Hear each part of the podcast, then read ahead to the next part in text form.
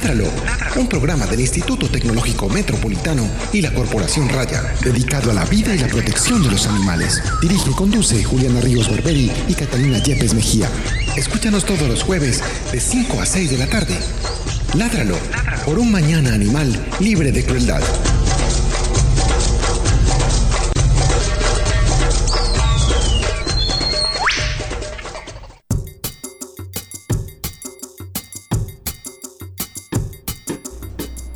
Muy buenas tardes, estamos en nuestro programa Ládralo.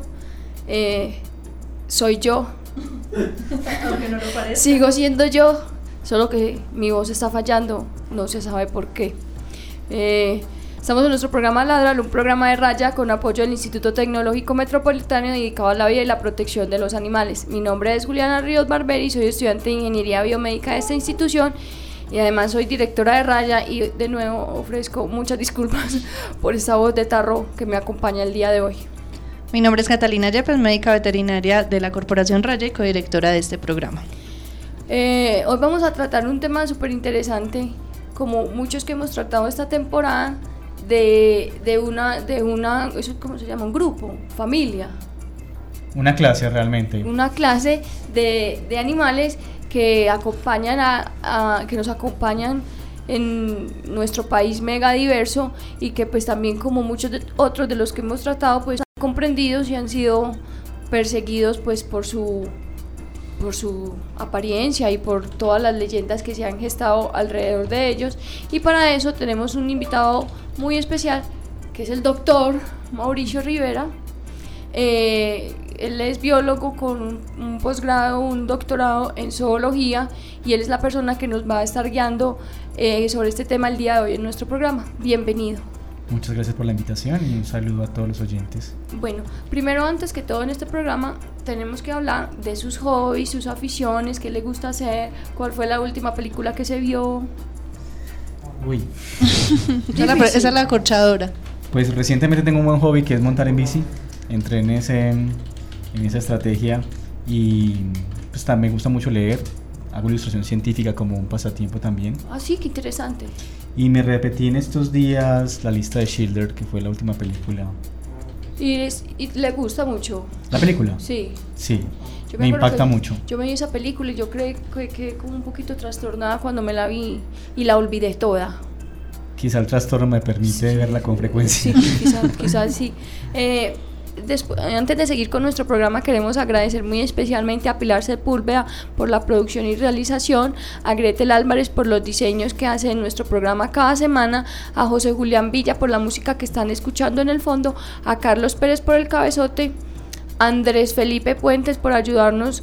Eh, con... Andrés Camilo, ¿por qué le estás cambiando porque- el porque le digo nombre? siempre Felipe, debería cambiarse el nombre.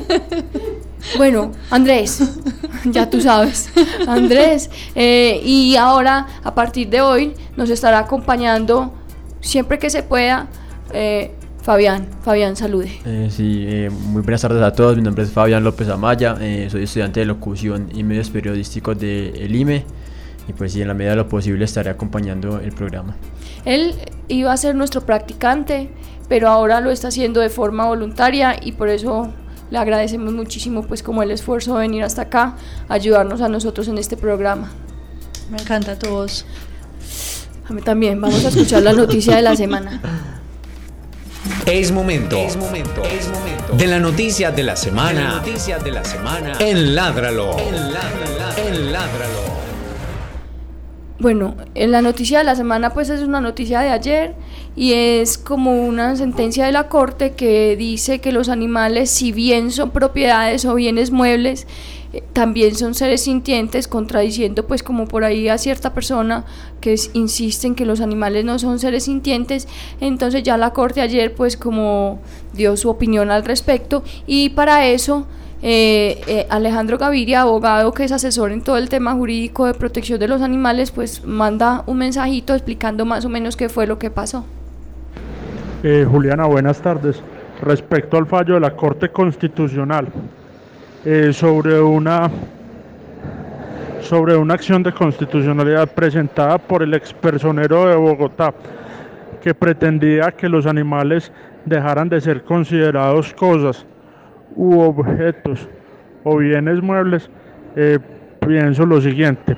Eh, la ley 1774 de 2016, que en parte modificó el Código Civil al considerar, al considerar los animales como seres sintientes, es un gran avance. Sin embargo, a la luz de lo dicho ayer por la Corte Constitucional, son bienes muebles, bienes muebles que pueden ser comercializados, enajenados y se encuentran en el comercio. Adicional a esto, la declaración de seres sintientes significa que debemos brindar un trato ético acuerdo a su sintiencia, es decir, respetarles la dignidad, lo cual no significa que han estado por fuera del comercio, sino que pueden ser objeto de comercio. Esa es la reflexión. Pienso que es un punto medio y que todavía falta mucho desarrollo normativo y jurisprudencial para estar a la vanguardia de otros países que tienen el tema bastante desarrollados y donde se consideran vecinos no humanos, tienen otra consideración moral distinta y mucho más estricta. Pero el caso es para el caso específico en Colombia es completamente válido y es un gran avance. Muchas gracias. No te desconectes. No te desconectes. Estás escuchando Ládralo en ITM Radio.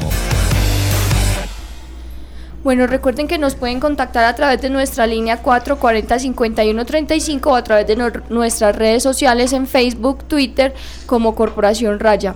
Eh, eh, primero, antes de empezar el tema del día, eh, queremos agradecer muy especialmente a todos los ilustradores que asistieron el, el, sábado pasado a la Rayatón, a la Pascasia, a Universo Centro, por todo el apoyo que nos brindaron para realizar ese evento que fue un éxito, un evento con el que estuvimos recaudando fondos para...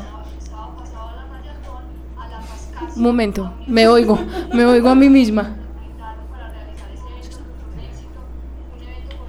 Un evento que, que, realizamos para recaudar fondos en la que varios ilustradores estuvieron pues dibujando toda la tarde. Esas obras posteriormente fueron vendidas algunas no han sido vendidas y pondremos pues las fotos en internet para que ustedes vean y se antojen de comprarlas pero fue un evento muy bonito que realizamos para poder recaudar fondos y financiar nuestras jornadas de esterilización en Colombia.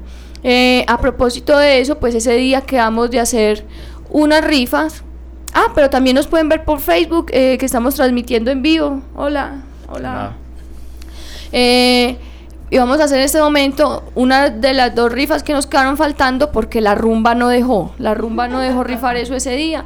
Entonces vamos a aprovechar el día de hoy para hacer esas dos rifas que son la primera una ilustración personalizada de Cindy Avendaño. Ella es una tatuadora muy, muy tesa que ese día hizo un dibujo súper bonito eh, y ella que también está todavía disponible para la venta y eh, ella regaló una ilustración personalizada del perro o el gato de la persona que se gane esta rifa.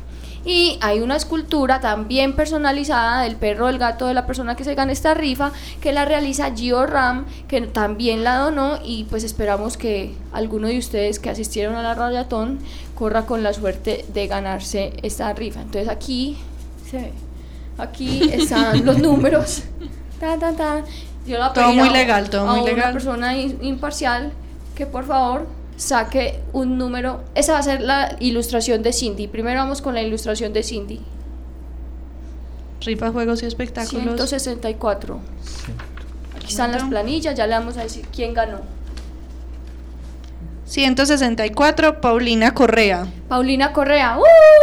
Paulina ha sido ganadora de una obra espectacular de Cindy Avendaño, de tu perro o tu gato. Nos pondremos en contacto contigo para hacer pues como ese enlace y que pueda realizarse tu obra. Ahora vamos a rifar la escultura. el invitado que saque...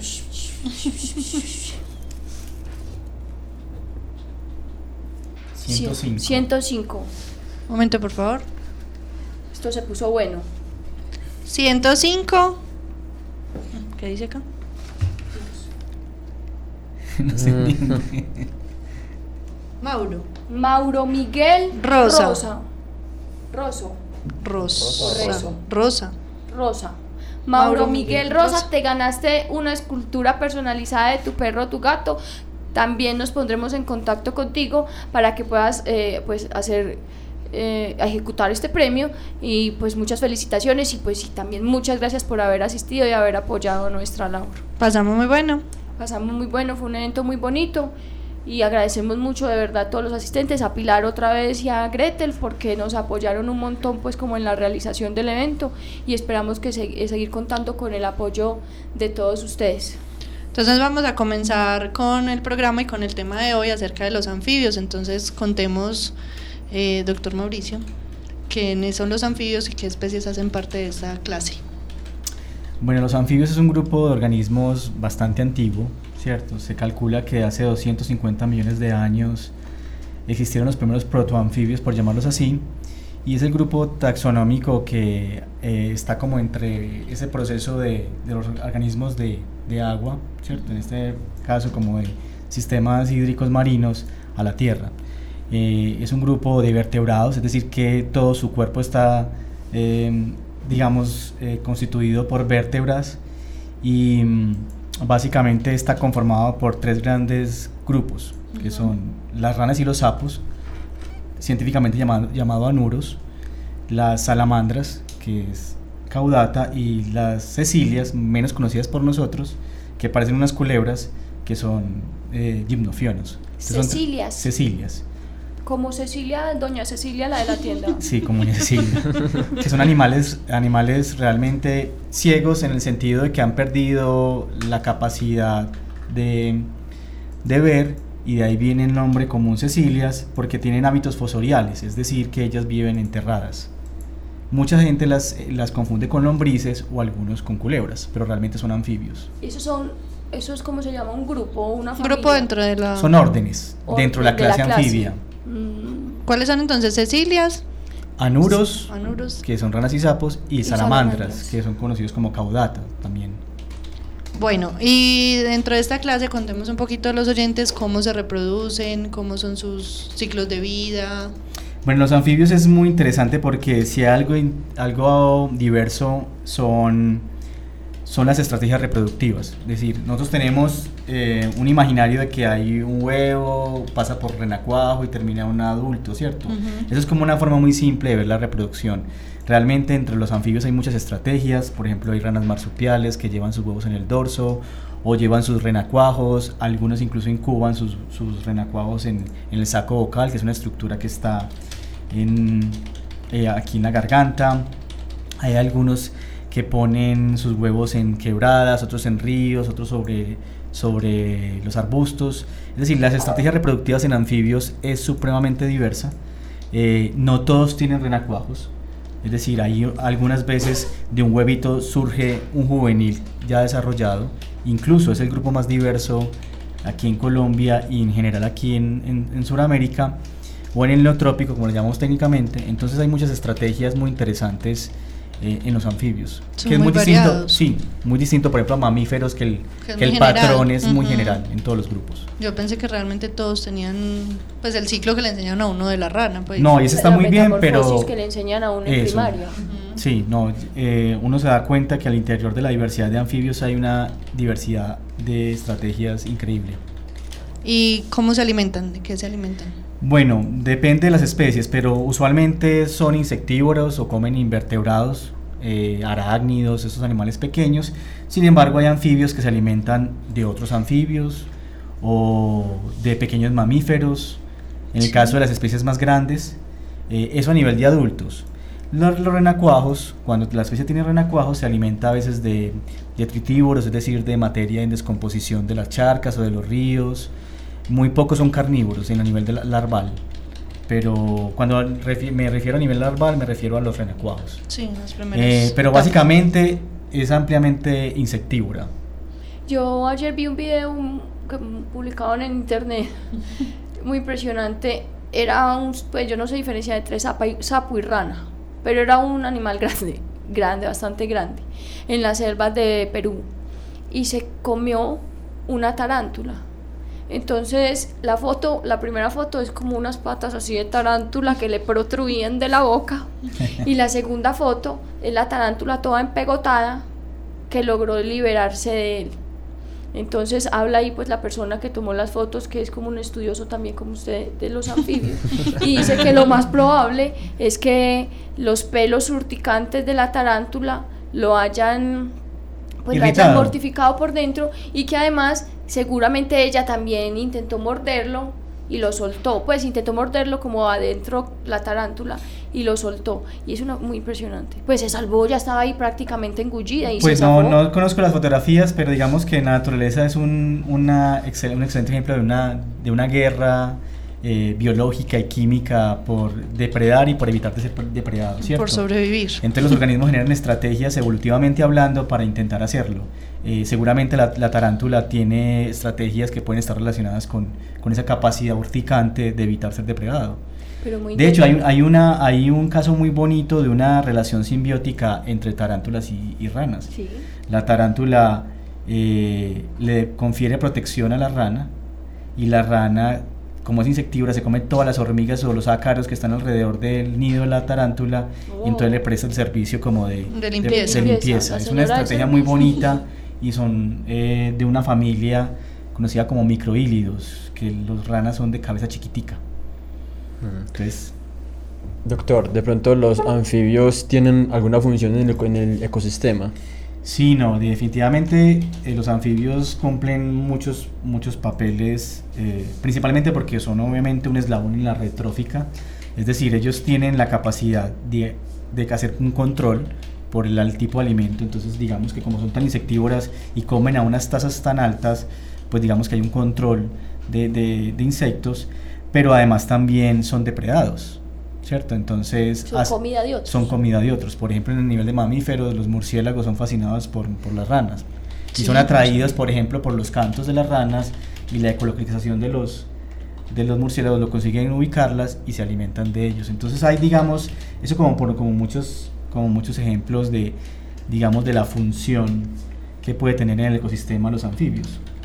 Se consideran bioindicadores ambientales eh, de la calidad del, de- del espacio donde están. ¿Por qué? Sí, mira, los anfibios eh, todavía conservan un aspecto muy interesante, es que tienen una piel semipermeable, es decir, como medio porosa. Por esa piel ellos tienen un intercambio gaseoso, a pesar de que en estado adulto tienen pulmones por el cual respiran, por, su, por su piel también respiran de manera más mm, menos eh, intensa, cosa que nosotros hemos perdido de alguna manera los mamíferos a nivel evolutivo. Entonces, esa piel permeable hace que esos organismos sean muy sensibles a los cambios abruptos del ecosistema. Bien sea usted a nivel de cambios de temperatura, de humedad relativa. Entonces, cuando uno, digamos, encuentra bosques con buena presencia de, de- de especies, uno sabe más o menos qué especies son muy específicas a ciertos ecosistemas, pues le da una, le da una información de que, hay, que el ecosistema está relativamente bien. Pasa lo contrario cuando no encontramos ciertos anfibios.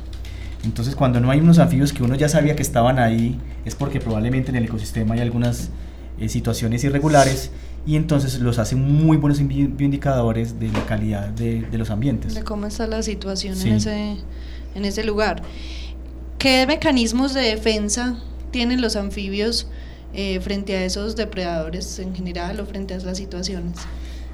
Pues hay muchas estrategias. Una de ellas es huir, ¿cierto? Es la principal. La principal, ¿cierto? Salir. Pero además algunas especies han, han desarrollado evolutivamente diferentes atributos. Algunas se parecen mucho al medio donde viven, entonces se camuflan. Eso es una especie de cripsis. Incluso nosotros los, los biólogos y los herpetólogos tenemos muchas veces dificultades de encontrarlas porque no las reconoces en el campo. Hay animales que son cafés y parecen desapercibidos en la hojarasca. Pero también hay otro grupo que, que la dirección evolutiva fue distinta. Entonces desarrollaron, por ejemplo, eh, colores eh, bastante vistosos, especies muy histriónicas, con colores muy llamativos. Y aunque no es una regla general, la mayoría de las veces está asociado con presencia de toxinas. Entonces esas toxinas son estrategias evolutivas para que los anfibios eviten ser depredados. Muchas veces los organismos cuando tienen capturan un animal eh, con colores vistosos, hay un parcial intoxicamiento, intoxicamiento o envenenamiento y, y ya como que aprenden a evitarse, a, a depredar ese tipo de organismos, entonces es una estrategia antidepredatoria. Solamente a través de la piel están esas toxinas o pronto alguno escupe alguna cosa. No, digamos que la piel de los anfibios es, una, es un banco de, de sustancias químicas que son proyectadas o se liberan por, esos, por ese sistema poroso, ¿cierto? Algunos, eh, incluso el, el sapo común, que es el más conocido por nosotros, tiene unas estructuras aquí al, al- detrás de, del tímpano que se llaman, o encima del tímpano que se llaman glándulas paratoides. Es una estructura con una, un depósito muy evidente de sustancias químicas y, eventualmente por ahí liberan lo que llamamos comúnmente leche. La, leche, que la gente dice eso, Eso, echa leche. Pero no hay un músculo proyector que uno diga que alcanza las distancias. No. Básicamente el envenenamiento, por ejemplo, en mascotas se da mucho con esos animales que a ellos a veces les gustan mucho las casas, las fincas, esos, sapos. Es Rinella marina, es un, sapo muy común, sobre todo en tierra caliente. Y cuando, digamos, las mascotas eh, intentan morderlo, ahí es cuando el animal se estresa, libera un poco la famosa leche y ahí está el, el- el tema de intoxicación. Adelantándonos un poco en ese tema que usted está ahí mencionando. Listo, entonces, bueno, la persona o el animal, otro animal que sea, coge el sapo o el anfibio, se lo come o lo toca o, lo lame y inmediatamente queda intoxicado. Eso es inmediato. Y también es a través de la piel. Bueno, la literatura siempre recomienda que uno manipule los individuos, incluso nosotros los biólogos, con, por ejemplo, con guantes quirúrgicos para evitar, digamos, eh, eh, que uno se pueda envenenar parcialmente, ¿cierto? Aunque nosotros los, si no tenemos una herida en las manos, digamos, o si uno no lleva eh, las manos a las mucosas, pues no hay un envenenamiento Que sería una absorción Sí. directo en mucosa. Cierto, es, sería directo. Eh, pero básicamente mm, los organismos liberan sustancias muy pequeñas, entonces el... En cantidad, pues muy poca Sí, cantidad. Ujú. entonces para uno si uno manipula no tiene ningún efecto relativamente nocivo. Pero además sabemos que hay personas que son hipersensibles a ciertos componentes. Incluso una yo tengo ya con mi experiencia en campo, hay una especie eh, que se llama Leptodactylus abahei, le llaman rana bambore, es una rana relativamente grande, particularmente la sustancia que libera ese, ese anfibio, en mi caso genera una hipersensibilidad y entonces me da una alergia muy fuerte, a veces se me hinchan las manos, entonces yo me di cuenta que algo debe tener ese componente, es, ese, esa toxina de ese animal que a mí me genera cierta hipersensibilidad, pero en general no, no hay ningún efecto negativo. Entonces el envenenamiento que ocurre en los casos de las mascotas, es- de perros y gatos, generalmente es porque lo tocan Por con la Sí. boca, o sea, lo... O ellos, o los animales, se, encía. claro, se limpian, se tocan las mucosas, entonces el, el perro o el gato puede tener una, una intoxicación. Pero es, es grave porque, por ejemplo, a Pilar, la, que, la productora de este programa, se le murió un perro que cogió un sapo y se murió. Quedó ahí, quedó. Bueno, posiblemente hay muchas condiciones, ustedes como, tú como veterinaria sabes, a- de pronto el animal estaba, el perro estaba, digamos, no estaba suficientemente con sus defensas al mejor nivel, pero generalmente no hay un, un envenenamiento, a menos que eh, la mascota se trague el sapo, que puede también darse el caso, ¿cierto? Sobre todo en gatos. En gatos, eh, sobre todo los gatos que tenemos en las fincas, que a veces son gatos pseudo silvestres, salen mucho a cazar afuera, ellos tienen experiencias un tanto negativas con, con anfibios. Eh, doctor, usted ahora tocaba el tema de, de la leche. Pues yo recuerdo cuando era muy pequeño que el miedo de, todos, pues cuando éramos niños, era que nos tirara la leche. ¿Qué tan perjudi- perjudicial es esa leche para eh, el humano? Digamos, si nos puede matar o, o nos puede causar alguna enfermedad. No, lo, pues no hay mucho reporte con ese sapo en particular eh, de un envenenamiento muy grave, ¿cierto? Si hay, por ejemplo, náuseas, vómito, pueden haber algunas cosas si usted, digamos, llevó a sus mucosas la leche del sapo, ¿cierto? Por su piel difícilmente tra- traspasa el- el- la, la toxina de, de, este, de estos Salada. animales. Pero en algunas especies, eh, por ejemplo, las que llaman ranas cocoy, eh, las ranas dendrobatide que son muy vistosas. Las que uno ve chiquiticas, Sí. que son Las muy verdecitas, que son como bonitos. verdes. O amarillo, por ejemplo, como la que aparece en Magia Salvaje, el documental, que es la Filobates terribilis, que de hecho el, no- Terribilis, el nombre viene relacionado con su toxina. Esas sí tienen unos componentes químicos, histrotoxinas o de- dendravatotoxinas, que son muy graves y pueden tener efectos colaterales muy, muy complejos eh, a nivel de la salud del Pero en definitiva no hay casos de personas que hayan muerto por, No, no, por no. leche de sapo. No. Lo que intentamos es, es, obviamente tener precaución, pero también desmitificar un poco esas, digamos, una serie como de, de leyendas urbanas y rurales asociadas con los anfibios. De hecho es un grupo taxonómico muy interesante porque es de la literatura, incluso en textos bíblicos hay un montón de, de relaciones como anecdóticas y, mit- y- y míticas con los anfibios de que generan mal en, en- en el- en las personas, pero en realidad no lo es tanto.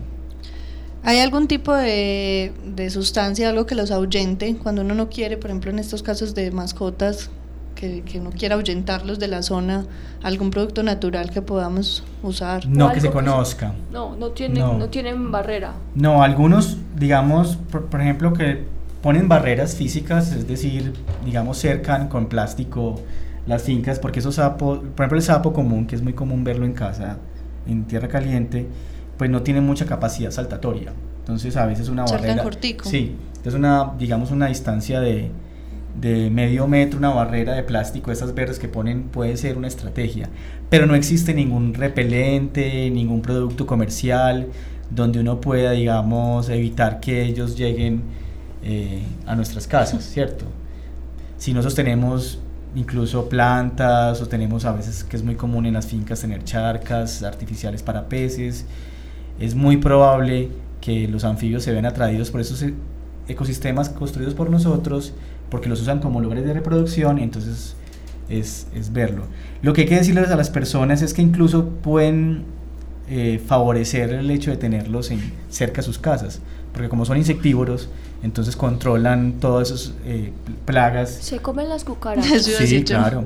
Cata, Yo ¿cuándo no- vas a instalar unos Voy a instalar unos en la barrera, tan hermosos, los necesito, Sí. pero yo creo que mis perros son malos? malos, no creo que dejen sobrevivir muchos. Pero sí los necesito. O a veces, digamos, el- los, los cachorros se, se estresan un poco con el animal hasta que se acostumbran a verlos. Sí, pues digamos, si el perro tiene frecuencia de De encuentros con, a- con anfibios, ¿cierto? Eh, Se les quiero habitúan. una cosa. Ellos pueden, a través de lo que hemos estado hablando, pues tener unas toxinas que pueden ser o no perjudiciales. Pero nosotros, o una persona que manipule un sapo o un cualquier anfibio, podría transmitirle algo o, o prope- pues como Causarle- Una zoonosis, algo así, como Pues una como transferencia Sí, de. Ujú. Eh, pues realmente nosotros, digamos que somos los investigadores que trabajamos con anfibios, pues tenemos mucha precaución eh, en campo. Por ejemplo, los anfibios están eh, sufriendo una enfermedad asociada con un, con un hongo, que es la quitridomicosis. Y no está muy claro, pero probablemente los hombres fueron accidentalmente los que ayudaron a transferir esos hongos. Una vez usted va a, un- a campo y hay un lugar contaminado, las esporas se, se, le- se llegan a usted y usted luego las transfiere a otra población que estaba sana. Pero la ruta no es muy fácil de, de entender, parece ser. Eh, pero realmente que haya una asociación, que haya una enfermedad en anfibios producida o, trans- o transmitida por hombres, no. ¿Qué hacemos? Nosotros sí, obviamente, cuando trabajamos con anfibios, no usamos repelente. El repelente es un químico muy fuerte, ya nos hemos dado cuenta que cuando uno se protege de las picadoras en campo y a veces le queda el spray en las manos y uno va a manipular una rana que tiene un cuerpo permeable, pues Ah, fácilmente se envenena la rana y se muere. Entonces eso es lo que nosotros evitamos. Y entonces, ¿cómo hace para que no se les pegue la malaria? Zika. Eh, Con pues mosquiteros. Lo que pasa es que en campo, en campo uno a veces no tiene... Forma. Pues uno, depende del lugar, a veces uno sí puede usar algún tipo de mosquitero, hay algunos sombreros que traen un mosquitero que usualmente no, no, no es tan riguroso usarlo porque el calor es intenso, Intenso. en el lugar donde trabajamos. Eh, muchas veces sí, yo tengo colegas que han venido con enfermedades tropicales asociadas con su experiencia en campo. Eh, entonces, lo mínimo que sí venimos es que venimos picados, parecemos unas mazorcas. Y hay gente que es más dulce, como llamamos popular- popularmente, y Mm, viene como hecho... Juliana. Sí, entonces uno aprende un poco a... Y creamos estrategias, pues dos semanas antes comemos mucho ajo, tiamina, Tiamina. esas cosas facilitan un poco. Eh, yo, por ejemplo, evito usar repelente eh, En el campo. en el campo. Es que absorben inmediatamente. Claro, claro, claro. Sobre todo estas ranitas. El sapo común no porque parece tener una piel muy gruesa, ¿cierto? Pero usted no se imaginen en la diversidad de anfibios, hay unos que tienen unas pieles delgadas, las ranas de cristal, por ejemplo, el que está en la moneda de Que 500. tiene la barriguita En- transparente. transparente, por ejemplo, hay dentro de esa familia hay muchas especies y su piel es supremamente sensible a, esta, a estos químicos externos. El ajolote es un anfibio. Sí, es una salamandra. Lo más interesante del ajolote que no tenemos en Colombia, pero que hay un laboratorio en la Universidad de Antioquia Sí. que desarrolla biología, que hace experimentos en biología del desarrollo y utiliza ajolote como modelo, es que por ejemplo tienen las, las branquias son externas, es un animal acuático. Entonces él conservó estructuras de la larva que no se llaman renacuajos en salamandras y en estado adulto conserva esas estructuras. Entonces es un excelente modelo para hacer estudios de biología del desarrollo que después se pueden aplicar a investigaciones en humanos. Cierto que ese solo está allá en México, en Xochimilco, pues, donde Sí. pasan las barcas de Xochimilco. Sí. Sí, solo que ya en algunos laboratorios lo tienen en cautiverio Ah, sí. para investigación. Fuera de los micrófonos hablábamos que Colombia es el segundo país en, en biodiversidad de anfibios, ¿cierto? Sí. Hablemos eh, un poquito cómo es ese proceso del descubrimiento de, de especies, o sea, desde el momento en que se descubre qué proceso hay que hacer, cómo se sabe que esa no está descrita, pues porque es que son demasiado variables en, en- en todo sentido. Sí, bueno, Colombia es un país biodiverso eh, y usualmente se le usa la palabra megadiverso, ¿cierto? Pero también es un país mega desconocido. Y, y en realidad eh, yo hago parte de un equipo de, de colegas, muchos están en mi universidad, en la Universidad de Antioquia, otros están esparcidos por Colombia, incluso tenemos alianzas con otros colegas de otros países en intentar documentar esa biodiversidad. ¿Cómo lo hacemos? Es todo un ejercicio científico eh, que dura muy buena cantidad de tiempo. Tiene un componente de campo donde usted hace colecciones científicas. eh, esperemos que los nuevos decretos nos lo permitan seguir haciendo. Eh, Ah, luego usted el se- decreto Sí. 1272 Que que hablamos con la, la semana pasada. Sí, nos el que tiene, le cobra. que le nos cobra. cobra. Sí, porque de acuerdo a la regulación nosotros generamos detrimento sobre el patrimonio, lo cual es completamente contrario, porque nosotros lo que hacemos es generar información base y aplicada para generar políticas de Estado. Entonces, bueno, esa investigación tiene un componente que es básicamente eh, ir a campo, eh, recolectar algunos individuos de las poblaciones, luego vamos al museo, tenemos museos de referencia donde hacemos comparaciones externas de los individuos. También, por ejemplo, en el caso de los anfibios, en, algún, en la mayoría de ellos tomamos los cantos, los cantos son informativos porque entre las especies hay cierta diversidad de, o variación de esos cantos y nos pueden ser útiles lo que llamamos a nivel taxonómico.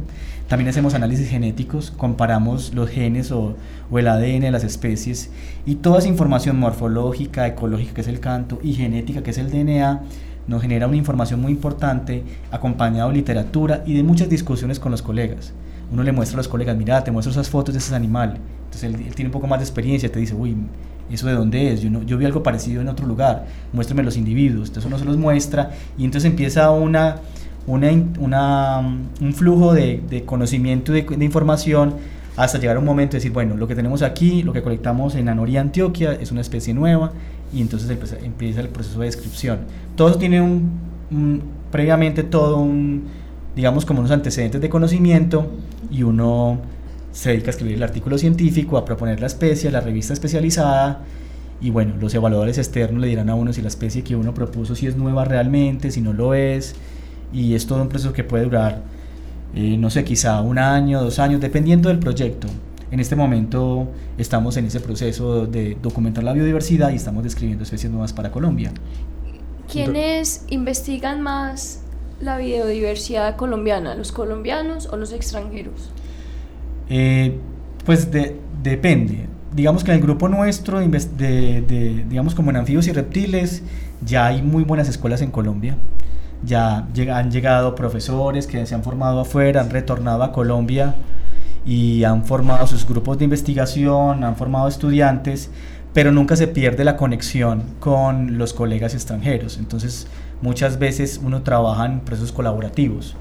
Eh, En algún, en algún momento eran, digamos, directamente los extranjeros los que venían a- al país, pero ya tenemos, digamos, un capital humano formado de muy buen nivel que hace investigaciones a todo nivel, no solamente en taxonomía o en sistemática, que es la línea en que yo trabajo, sino en ecología, en historia natural, eh, en una cantidad de, de proyectos de investigación. Entonces ahora ya es más un apoyo desde, desde ese exterior al, al científico colombiano. Sí, por ejemplo, yo me formé en el extranjero y tengo muy buenas relaciones académicas con los que fueron en ese momento mis profesores, que por ejemplo hoy son mis colegas. Entonces con ellos tenemos, digamos, muchos proyectos eh, en colaboración y nos permite hacer investigación de punta eh, y definitivamente cuando uno trabaja en, en conjunto los productos salen más fácil y más rápido. Eh, Mauricio, usted ahora hablaba de, del canto de las ranas. ¿A qué se debe ese canto? Bueno, eh, en realidad, dentro de los anfibios, los que, el grupo que más canta, aunque hay excepciones, son las, son las ranas. Y dentro de las ranas, aunque hay excepciones, quien cantan son los machos. Los machos eh, tienen ciertas estructuras morfológicas que les sirve como un parlante de, incremento del volumen del canto. El canto tiene muchas funciones eh, evolutivas y ecológicas, pero el primero es, tiene, es, un, es un lenguaje sexual. Es una forma en que lo- los machos se comunican con las hembras para atraerlas, para lograr un objetivo que es la reproducción, ¿cierto? Pero además los cantos también pueden tener indicativo de territorio. Es una forma en que el anfibio, o en este caso el anuro, eh, crea un territorio y se lo demarca ante otro macho. Y hay combates auditivos o vocaliza- vocalizaciones para competir por ese espacio acústico. También, por ejemplo, un animal cuando se está siendo depredado, algunos que en algunos casos canta. Entonces tiene como es un canto como de liberación. Entonces uno se pone a mirar la bioacústica es un es un campo de investigación muy interesante con muchas aplicaciones y que evolutivamente los anfibios han adquirido para muchos comportamientos. Pero también se delatan frente a muchos. Pero también puede tener un costo, Sí, es eso, como los- que los visibilizan los depredadores más fácil y los, y los Los capturan. capturan. O por ejemplo, mm, este año viene y aprovecho, nosotros tenemos nuestra sociedad académica que se llama la Asociación Colombiana de Herpetología, tiene un evento académico este año, que es el primer Congreso Colombiano de Herpetología, y entre los panelistas principales viene una colega que es colombiana y que trabaja en Purdue University en Estados Unidos y su agenda de investigación está relacionada como el canto es beneficioso ni- desde el punto de vista de la reproducción, pero tiene un costo alto, por ejemplo, para las picaduras. No crean ustedes, pero una rana que cante atrae a los mosquitos. Entonces los mosquitos a su vez son depredados por ranas, pero también También los se liban y comen y pican a lo que llamamos pican a los anfibios. Entonces, también es un costo ahí y eso es lo que yo les hacía referencia con, con lo bonito de la naturaleza porque es una guerra, entre comillas, entre adquisiciones evolutivas y los costos que eso genera. Pero ¿y si los pican no se chupan el veneno? Bueno, en caso de que sea venenoso. En algunos, en algunos casos, bueno, mm, no podría decir, yo, hay incluso especies venenosas que tienen evidencia de parasitosis, es decir, llegan moscas y depositan huevos en la piel, entra el huevo, se desarrolla ahí una larva y las larvas acaban matando a la rana. Aún siendo, entonces, digamos, esos mosquitos en particular no se, no se ven afectados por el veneno. Entonces, el veneno también es la condición de, de afectación del veneno depende del, del depredador, ¿cierto? O en este caso del insecto. Entonces, y seguramente algunos moscos también les juega, juega una mala pasada y mueren en el Bueno. momento de picar, claro. Bueno, ah, hablemos un poco de la Sociedad Colombiana de Herpetología. Sí, ¿Qué, no- ¿Cuál es la función que hace? Bueno, nuestra sociedad es una sociedad académica conformada no solamente por profesionales en biología, estudiantes, profesores o investigadores, sino que también está conformada por todas las personas que tengan un interés. que les guste. Por Los ejemplo, yo que no reptiles. soy nada de bióloga ni de cosa, pero me gustan los anfibios. Sí, claro. O, o las serpientes. Y de los- hecho, todos esos espacios como, esta, como, como este espacio que, que nos están ofreciendo es un momento muy interesante porque llegamos, o sea, llegamos a la comunidad no necesariamente académica de lo importante que son los anfibios en el ecosistema, por ejemplo. Entonces, a raíz de eso, mucha gente los desmitifica y empieza a gustarle mucho los anfibios y viene a ser parte de nuestra sociedad. Entonces, nuestra sociedad académica tiene muchos, muchos proyectos. Por ejemplo, es una sociedad que eh, hacemos apoyo académico y financiero a los estudiantes por medio de becas, tenemos iniciativas editoriales, eh, Eh, somos un órgano consultor para el Estado, o sea, el Estado a veces necesita de, digamos, ciertos grados de especialistas para hacer sus, sus normativas o sus iniciativas de conservación, entonces nos busca a nosotros la sociedad. Entonces tenemos una serie de, de, de, de iniciativas en nuestra agenda como sociedad que nos, nos genera mucho, pues digamos que el, el, objetivo es agrupar las personas con, que tengan un interés en anfibios y reptiles en todos sus aspectos. ¿Cómo se puede contactar Exacto, la gente sí. con la Sociedad Colombiana de Herpetología? Por medio de nuestra página, que es, Página web. es A- acherpetología con h punto org. Esa es nuestra página oficial. Oficial. Ahí está toda... ¿AC o ACE? no, AC. AC. De Asociación Colombiana de Herpetología. Punto org. ORG. ¿Algún teléfono? No. Redes Eh, sociales o algo No, búsquenos también con la- nuestra red social, con la Asociación Colombiana de Herpetologías. Tenemos nuestra página en Facebook. Ahí estamos mostrando las actividades frecuentes de nuestra organización, que este semestre está muy dirigida a nuestro evento, nuestro gran El evento, congreso. que va a ser y que aprovecho a invitarlos, es en el Parque Explora Medellín, del 20 al 24 de noviembre. Ya casi. Ya casi. Ah, pero eso fue lo que vimos. Que hay una valla en la 10. Cierto. Y ahí en, Sí. la, en la En la autopista. en la una autopista, que es fotografía las dos- de dos ranitas. Ah, qué Sí, esa es... Nosotros vamos a mandar para allá un corresponsal. que no Corresponsal. para que nos haga No, una- bienvenido, los lo Sí. invitamos porque la cobertura por parte de los medios es muy importante para llegarle a un público que no necesariamente va a ir al Congreso, pero que le pueda contar a la gente las actividades que estamos desarrollando. Es un evento muy interesante, va a ser en en el orden de 300 personas de Colombia, viene otra gente de, de- de países amigos y los magistrales también son extranjeros, entonces vamos a tener cinco días intensos de actualización científica para ver en qué estamos y hacia dónde vamos en investigación en anfibios y reptiles. Qué bueno, muchísimas gracias por la invitación. Eh, Mauricio, ¿crees que nos falta algo más? No, muchas gracias nuevamente por la invitación y bueno, en los que le podamos servir desde nuestra sociedad. Además también aprovecho, yo soy docente de la universidad y soy miembro del Grupo Herpetológico de Antioquia, que es un grupo de investigación A de Colciencias. Somos cinco docentes y muchos estudiantes de posgrado y pregrado haciendo diferentes investigaciones en anfibios y reptiles. Y cuando quieran pueden ir por la Universidad de Antioquia, preguntar por el GHA, que es nuestro grupo de investigación, eh, y en lo que le podamos servir con todo el gusto Muchísimas gracias. a ustedes. Muchísimas Eh, bueno, eh, ya para terminar nuestro programa, pues queremos agradecerles a todos nuestros oyentes y agradecerles por no desesperarse con mi hermosa voz del día de hoy. Espero para el otro jueves estar ya pues como al pelo. Eh, les agradecemos mucho su audiencia y esperamos que nos puedan escuchar el próximo jueves en Ladralo, un programa dedicado a la vida y la protección de los animales. Chao. Chao. Chao. Que esté muy bien.